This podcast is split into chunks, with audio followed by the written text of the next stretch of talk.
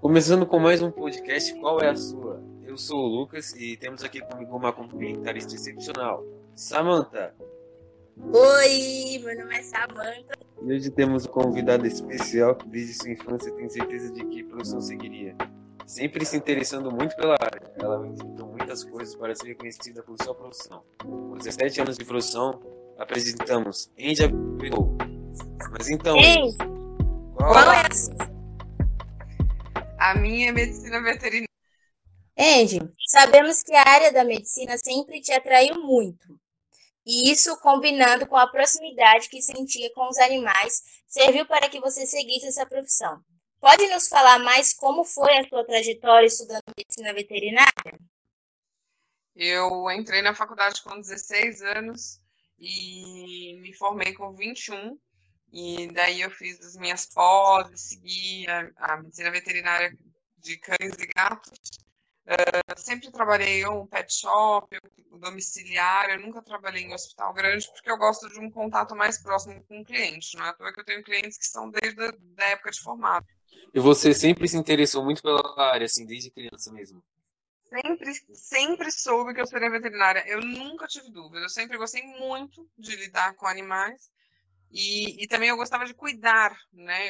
Eu gostava de cuidar dos animais. Eu, eu sempre fiz isso desde pequena.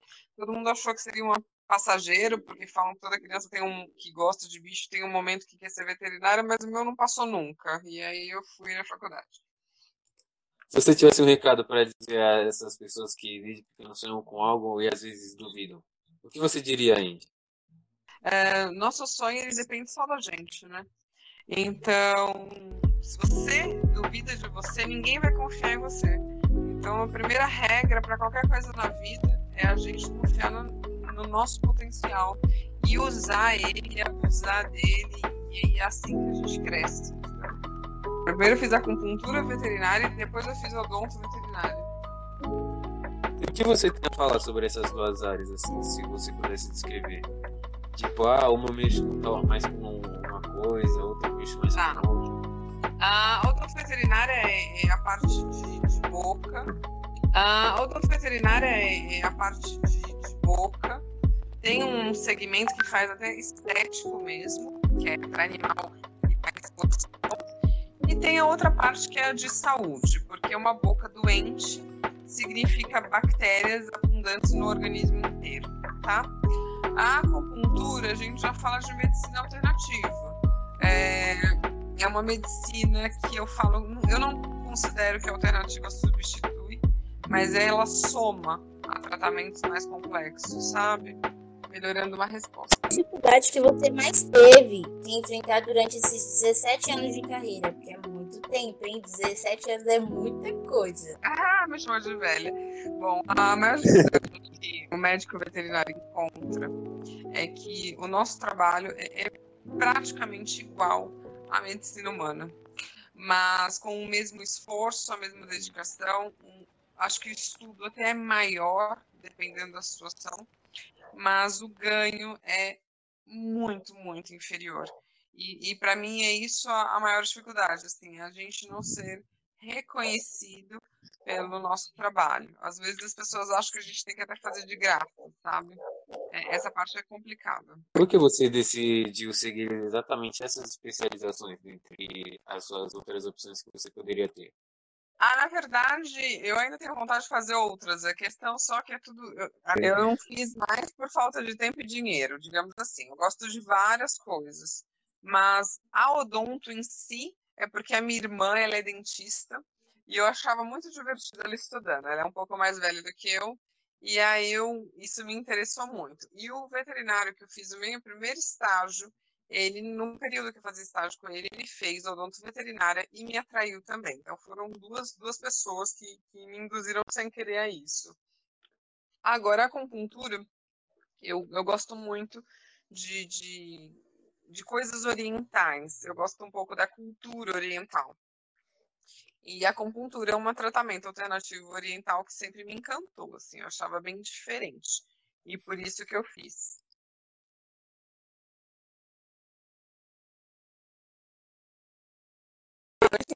A gente tem milhares, acho que toda hora tem alguma, mas uma que foi demais. É... Foi, é um cliente meu, ele é meu cliente até hoje. O cão mesmo já faleceu, mas na época era um, ele tinha um pastor alemão é, muito bravo, muito grande. E esse meu cliente é um advogado muito sério, sempre está de terno e gravata, é, é uma pessoa bem, bem assim, fina, digamos assim. E aí, é, eu tinha que aplicar uma injeção nesse pastor nesse dia. E ele, como o cachorro era muito grande, ele literalmente montou em cima do cachorro para segurar, para eu conseguir aplicar a injeção. Só que o cachorro era tão forte que o cachorro pulou, e na hora que pulou, ele ele arremessou o dono em cima de mim. O homem, assim, foi muito engraçado, porque eu caí no chão, o homem caiu em cima de mim e o cachorro em cima da gente, porque ele não soltou o cachorro. É, e aí, enfim, foi muito engraçado. Eu sou uma pessoa muito, muito alto astral, então eu comecei a rir muito e ele ficou muito sem graça. Foi, acho que esse dia foi, foi histórico, assim.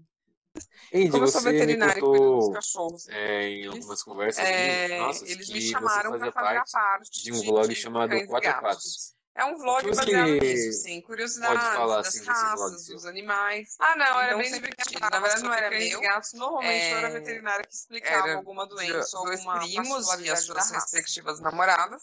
E como eles são meus clientes, né? Eu sou veterinária. É, você havia nos falado Oi? também que você estudou na tá FMU. O que te levou a escolher essa faculdade? Sim, sim, Alguma coisa ah, mais? Então tá na, verdade, eu, é, na verdade, foi o primeiro ano que eu prestei e minha mãe achava que era perda de tempo fazer é, cursinho para entrar numa pública. Então, é, é, você havia nos falado também que você estudou na FMU. O que, que te levou a escolher essa faculdade? É, na verdade, foi o primeiro ano que eu prestei e minha mãe achava que era perda de tempo fazer é, cursinho para entrar numa pública. Então, eu fiquei bem colocada, mas eu não cheguei a entrar nas públicas. E aí, das particulares que eu entrei, a FMU era mais próxima, o campus da minha casa. Então, eu escolhi mesmo pela proximidade. Assim, você tentou encontrar um meio ali mais viável para você, né? Estar tá presente sempre. Não, não é, porque eu sempre fui, eu não, não, tinha carro, eu tinha que ir de ônibus, enfim. Foi pela proximidade, pela facilidade. Entendi. E você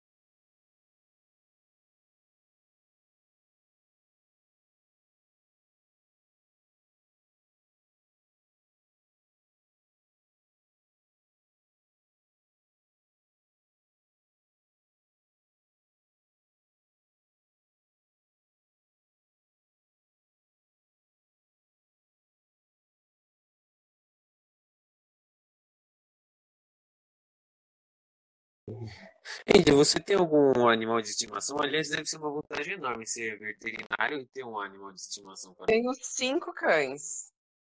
Deixa eu te perguntar, qual hum. foi o maior aprendizado que você aprendeu com a sua profissão?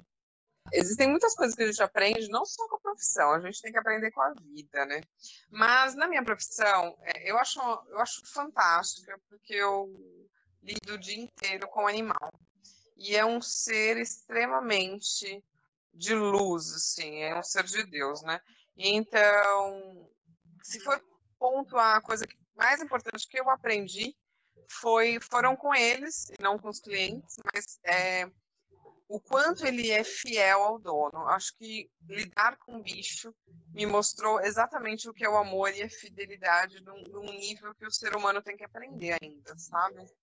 Mas agora, entrando assim num assunto um pouco mais sério, você já teve que cuidar, assim, qual a sua experiência com algum tipo de animal que sofreu maus tratos, abandono ah. ou algo assim?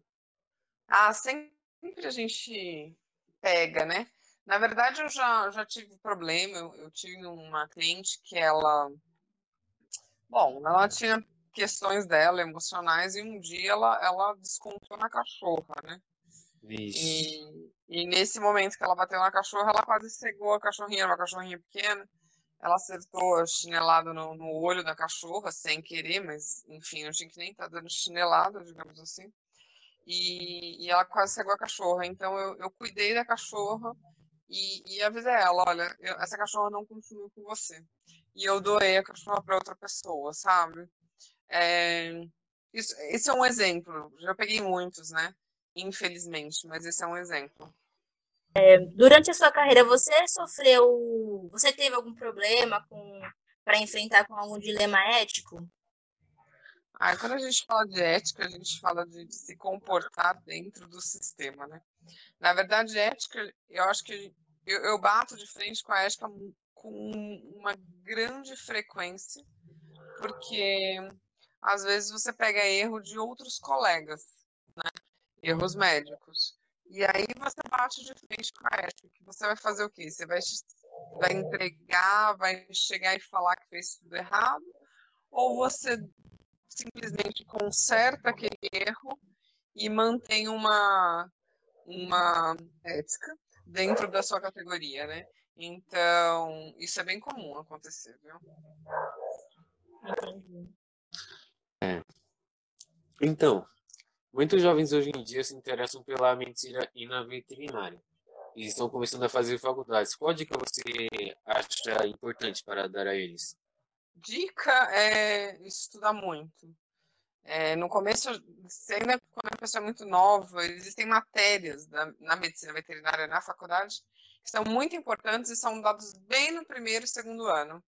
E, e às vezes você ainda é muito imaturo, você ainda não entende daquilo e não dá atenção. E isso faz falta lá na frente. Então, a dica é, desde o primeiro ano, estude muito e preste muita atenção em tudo que está sendo dado, porque muita coisa é usada, a gente nem imagina. Você tem alguma é, faculdade assim que recomendaria? Além da FMU também, claro. Ah, eu, olha, eu já estou formada há muitos anos. Eu vou falar que eu estou por fora hoje em dia de como está essa área acadêmica, da qualidade, qual está melhor e qual está pior. Se eu der uma dica hoje, eu vou estar tá errada. Eu posso estar errada, né? Na época que eu fiz faculdade, então a gente está falando de, dois, de 98, né? É, o que, que era muito boa era a USP e a Unesp. É, hoje em dia eu não sei te dizer isso. Andy, você já se deparou com alguma com algum caso específico mais complicado, tipo uma coisa mais rara, entre aspas, né? Se sim, qual? Muito, muito, muito. É... Nossa, eu tenho um. Parece que eu atraio casos diferentes, exóticos, mas eu lembro, eu vou falar, de repente, acho que do primeiro que me chamou a atenção. Foi um pastor, também um pastor alemão. Eu estava fazendo estágio e ele começou a ficar todo mole, ele não tinha mais força. E, e, eu lembro que o veterinário que eu fazia estágio não tinha noção do que estava acontecendo. E a gente sentou, eu e ele, ele era uma pessoa muito legal, aprendi muito com ele, né? E aí a gente sentou e, assim, uma tarde de estudo para achar o que, que, era aquela doença, sabe?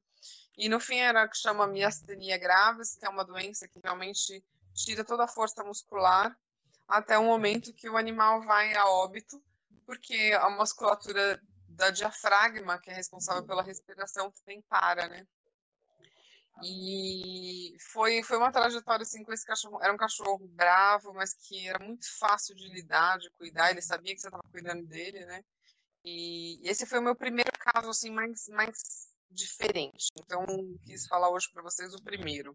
Mas tem, tem muitos ao longo da minha vida, né?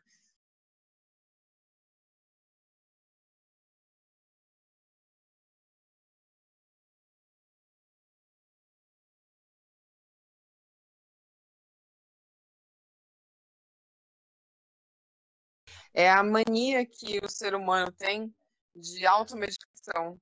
E é muito comum isso na veterinária também. E às vezes você tinha um, uma situação que poderia ser resolvida de uma forma rápida e prática, mas o animal já chega, já tomou tanto remédio de forma errada porque o dono viu uma receita antiga, porque o vizinho falou, enfim, qualquer coisa assim. E aí o animal, a doença já está tão resistente que se torna muito mais difícil o tratamento. Então, acho que a automedicação, não só na medicina humana, mas na veterinária, auto não é auto, né? Porque o animal não toma sozinho, mas vocês entenderam, né? É uma medicação, tem um acompanhamento médico. Isso atrapalha muito pra gente. É, tem algum tipo de raça que é resistente a algumas doenças ou algo assim? Existe algum tipo de imunidade dos animais a algumas hum, não. não. Não, não, por raça. Na verdade, é o contrário existem raças que são mais sensíveis a algumas doenças, tá? E a alguns medicamentos. E aí vai, vai, ter uma porção. Eu vou dar um exemplo. Doença do carrapato é super sério se for em pastor alemão, tá? É, então, é, resistência não é muito comum, mas a sensibilidade a doenças e a remédios existem para algumas raças, sim. Certo, certo. Eu queria que você falasse assim, você passasse uma mensagem para esses alunos que estão querendo se formar em medicina veterinária, alguma coisa que inspire eles, como você mesmo que você ama a sua profissão, são muito tempo, você estudou muito, algo que inspire para continuar nesse caminho. Eu vou inspirar e desesperar ao mesmo tempo, que isso é bem meu jeito, tá? Eu vou falar a realidade da medicina veterinária, acho que isso é importante. Um, não é uma profissão que, que vai te dar rios de dinheiro. São poucos veterinários que ganham bem, tá? Mas é, se você gosta, né? Quem faz veterinário normalmente gosta de animal e lidar com, com, com o animal é uma coisa fantástica. Como eu falei, a gente tem muito a aprender com eles. E eu falo que eu não. A minha sensação não é que eu estou trabalhando todo dia quando eu estou atendendo, né? A minha sensação é que eu estou fazendo um hobby. É, é, super. É, eu posso não ganhar financeiramente o quanto é, eu acho que mereceria, mas a satisfação emocional é, é enorme. Então, eu acho válida, eu não me arrependo assim, de, de seguir esse caminho. Muito obrigado. Se você poderia divulgar assim, suas redes sociais para quem quiser aí. Sim, Instagram, se você atende também, tudo. Legal. Twitter. É, meu pet shop fica no, perto do metrô Brooklyn e Borba Gato, na linha Lilás. É, chama Sanfran Pet Shop. Arroba Sanfran Pet Shop. Número do pet de telefone é 5181 2585 eu atendo de segunda a sábado, como eu falei, eu também faço atendimento domiciliar, é só ligar no PET, a gente combina. Andy Abdou, pudemos perceber diversos aspectos da profissão de medicina veterinária, assim como a vida de um profissional na área. Muito obrigada, Andy, mais uma vez, e agradecemos pelo seu tempo. Até mais.